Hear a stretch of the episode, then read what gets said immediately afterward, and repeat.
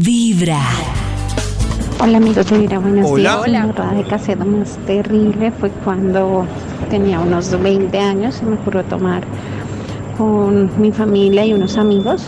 Mm, La borrada de cassette llegó, se dio porque yo empecé a mezclar tragos y fue tan terrible la situación que me cuentan que le tocó a mi hermano levantarme, vestirme, porque yo terminé en pelota, llorando, riéndome, no, o sea, fue, ya sé que llego a cierto punto y digo, ya hasta aquí llegué, mi corazón no late vibra. Y es que cuando uno mezcla es terray, tenaz. No, no.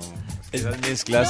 Maxito es de los pocos kamikaze que avala la mezclada. No, pero me parece mucho nivel. Mucho nivel. Una mezcla peligrosa de licor. No. ¡Peligrosísima! Lo mejor, Mejor el es sabajón. comenzar con Vibra en las mañanas. No, porque eso es con yema.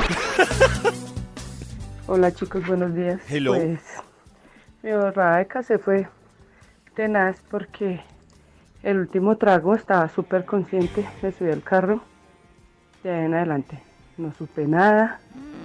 Recuerdo y hasta el momento han pasado 16 años en los que solamente hice como si se me fuera la respiración. Ya después me desperté vestida, toda, zapatos, toda completamente, eh, al lado de mi novio. Y cuando me desperté tenía... No, estaba golpeada por todo lado. eh, los ojos como si tuvieran sangre por dentro, fue terrible. Yo no me acuerdo absolutamente de nada y pues lo que me contaron fue que no me podían controlar, que no me podían calmar. Hasta el momento Dios. no sé qué pasó y tenía marcada la mano de, de, mi, de mi novio, que, que fue él el que pasó eso, porque él estaba también con otro amigo y eso, eh, en el cuello, entonces casi me asfixia, casi me mata y de ahí decidí no volver a tomar. Dije, esto es un llamado de atención para, para que para no volver a tomar.